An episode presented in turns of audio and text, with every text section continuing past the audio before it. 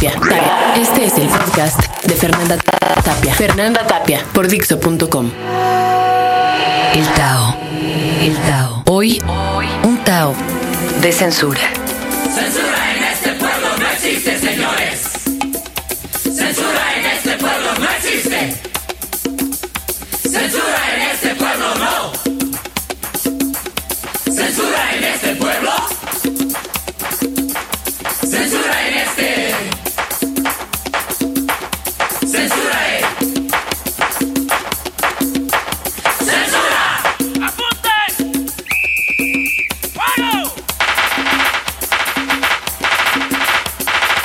Años, cuando la señora Tipper Gore la movía en la censura ya en Estados Unidos, recuerdo que hubo una serie de pláticas porque querían ponerle clasificación a los discos, cosa que lograron los gringos. Ese país tan open mind, ¿verdad? Le puso clasificación a los discos. Y no, hombre, resultó que eran satánicos los de Quiet Riot, Twister Sister. ¿Se acuerdan qué espantoso grupo? Twisted Sister. Ven, ven para acá, Tocayo, es que me traje al Fernando Rivera. Y lo más bonito fue cuando se hicieron las pláticas, ¿verdad? Y se dijeron de frente lo que sentían los rockers y los políticos. Ahí sí, por ejemplo, no le sacaron. Yo creo que aquí no se atreverían. Y Frank Zappa de plano dijo, las pretensiones de censura de este país son como querer acabar la caspa mediante decapitación. ¡Guau! Después de eso alguien le dedicó una rola a Tipper Gore donde le decía explícitamente que se la querían brincar. Pero bueno. Hoy estamos hablando de censura y traje a los amigos de la revista MX para que nos cuenten el proceso en este país, cómo se vive eh, la censura, cómo se sobrevive a ella y es más, cómo se re- sobrepone uno a ella y les gana. Eh, aquí está Fernando Rivera, salude. Eh, Hola, hola, ¿qué tal? Eh, Pégese pues, bien. Ya, ya que se trata de echarle limón a la herida, porque... Pues la ya verdad, qué. Pues ya que, ¿no? Ya ni te en- acordabas. Había querido borrarlo de mi mente, la verdad. ¿Cuántos medios has perdido en este sexenio? No, fácil como cinco, ¿eh? Yo voy No, por ahí, ¿eh? Estado grueso. Uno por año. Sí, uno por año. No, fíjate, estábamos eh, en Planeta 3 en la televisión haciendo crítica política y todo. Bailó. Estábamos en una revista que se llama Maraca News, aparte de la revista del Universal que valió, o sea, ya van tres. Ah, Entonces, este... y- pero ahorita y- le estás dando vuelo a Lilacha. Sí, Esta sí sobrevives allí en W porque pues ya más faltan seis meses o una cosa. Mira, yo, yo, yo he aprendido de las cucarachas que hay en la cocina de mi casa porque veo que por más que trato de exterminarlas, siempre encuentran una manera de sobrevivir y de instalarse en un nuevo rincón de la cocina. Y yo siento que, que les debo mucho a ellas, he aprendido mucho de su manera de sobrevivir. Bien, Cabatres, adelante, ¿cómo estás? También aquí, mu- en, en la necia de seguir ejerciendo el periodismo como se pueda en este país. Oigan, pero cuando dijeron se acabó y les aventaron el arpa a los amigos del Universal, este, aquí ustedes sí mantenían casa, ¿no? ¿O qué? ¿O ¿Tú vives de tus rentas vietnica o, o Pues sí. tus papás te patrocinan o no? Bueno, hace mucho que no. Que no. Ojalá. Pero ¿y usted qué? No, yo soy- a las dos ex, esposas y a las tres familia, amantes. ¿o qué? y Tengo dos, dos bocas pequeñas que alimentar. Y no, no, yo sí estaba metido en grandes aprietos. Y de hecho, pues algunos cuates que se quedaron en, en la revista y que pues dijeron, no, pues no nos solidarizamos. Fue por apuro. La censura no, este, no nos molesta tanto porque tenemos que mantener una familia. Pues yo sí tengo que mantener una familia, pero también creo que el trabajo de uno y la dignidad con la que uno hace su trabajo, pues es primordial para llegar a la casa con una sonrisa y que... No te puedes hacer güey todos No, los no, no se puede ser güey uno toda la vida. Decía un tío mío, una cosa es orgullo pendejo y otra es dignidad.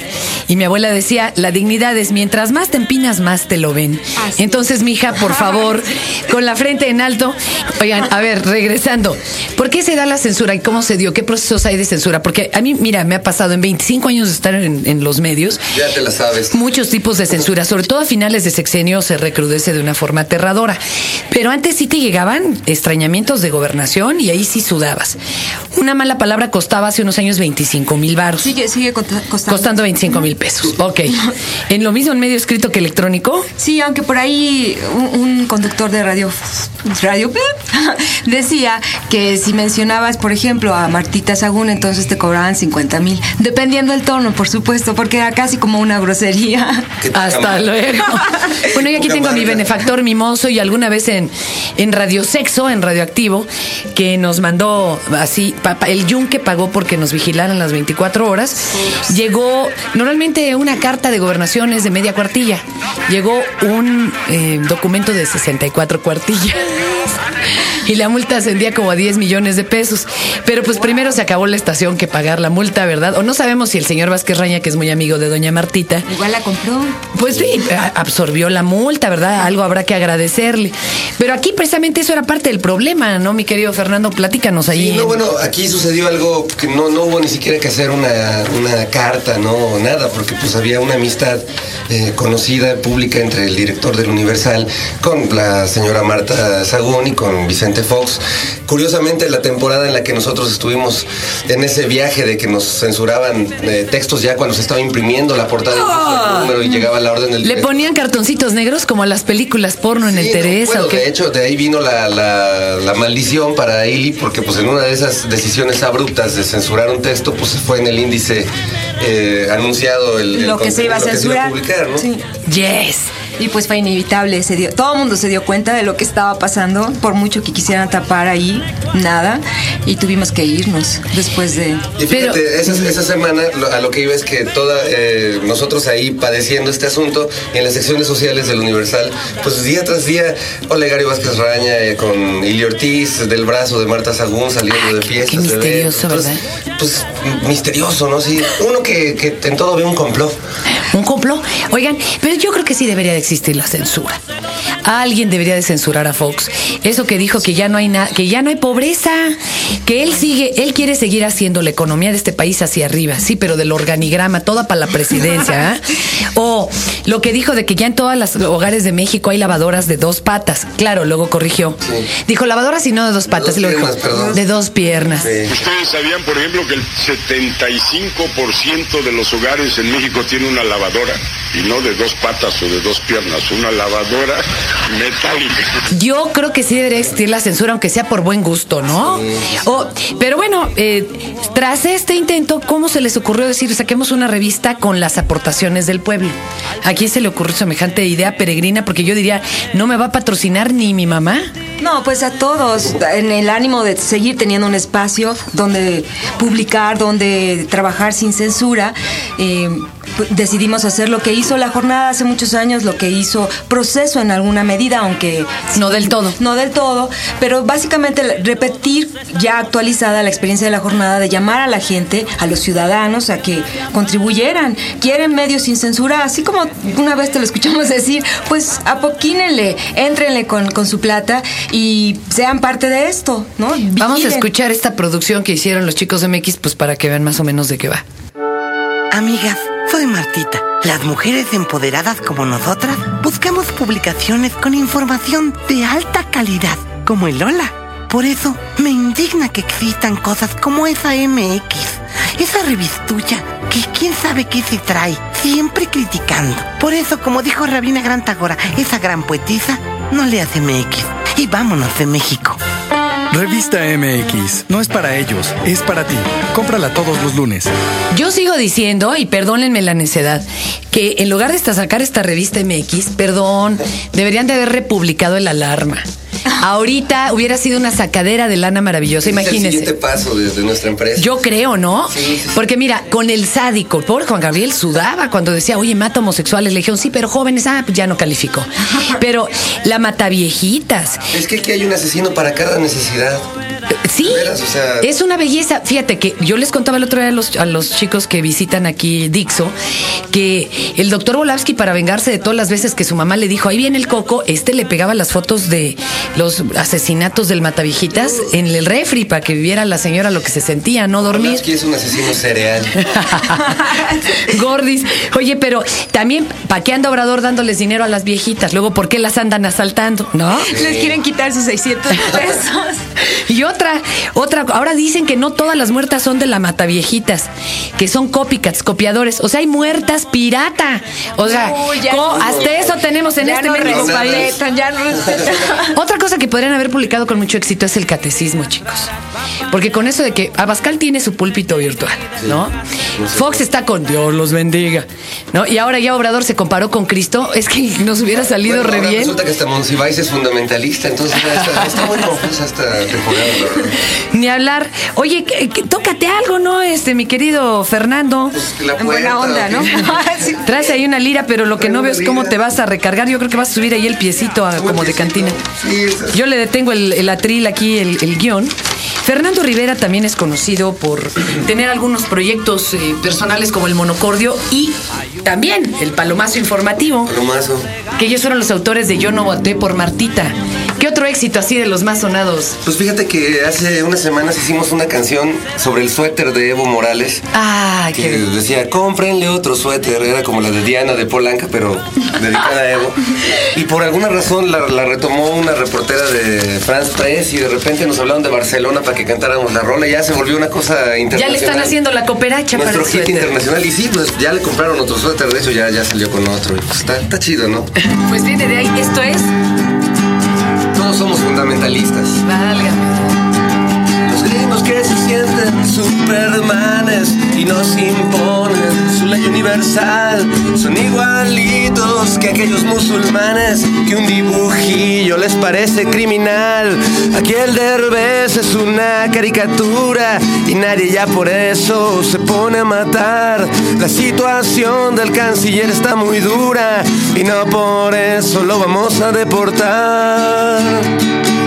Es que hay que saber, es que hay que saber algo fundamental, algo fundamental. Es que todos llevamos adentro un pequeño abascal. Todos tenemos un pequeño abascal. Todos tenemos un pequeño abascal. Todos tenemos un pequeño abascal que nos dice lo que es inmoral.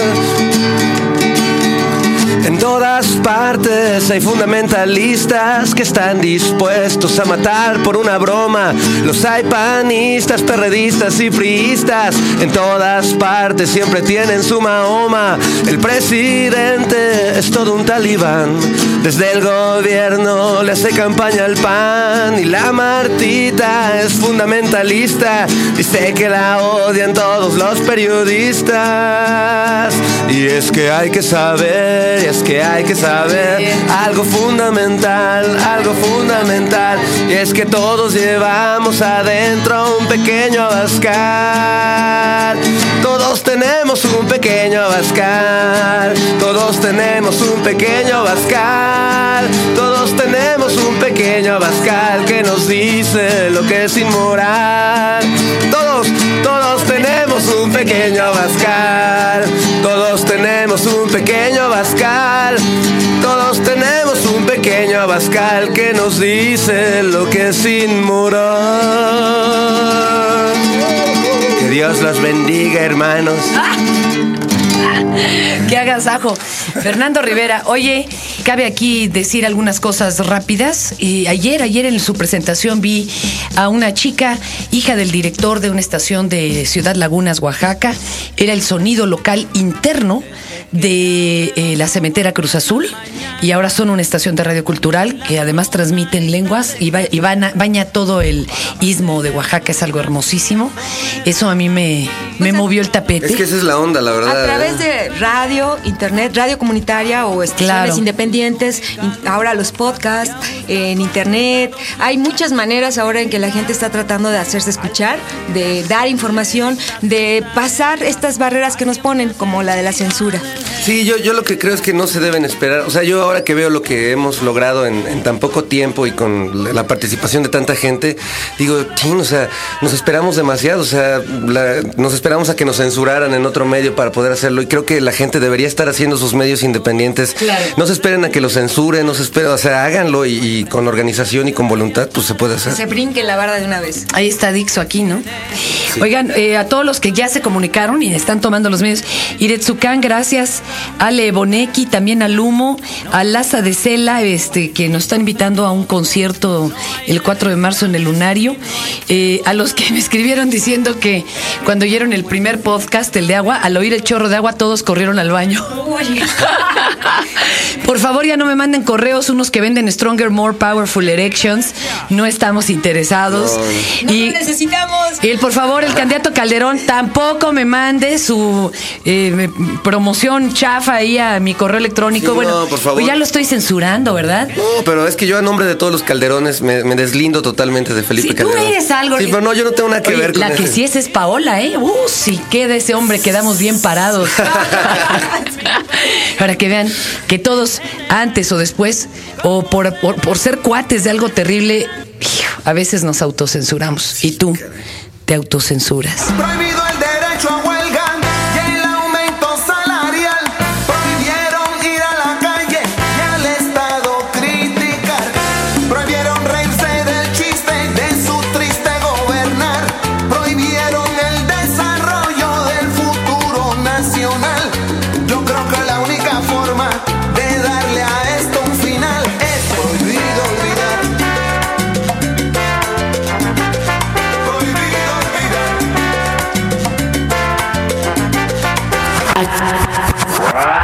De escuchar el podcast de Fernanda Tapia por Dixo.com.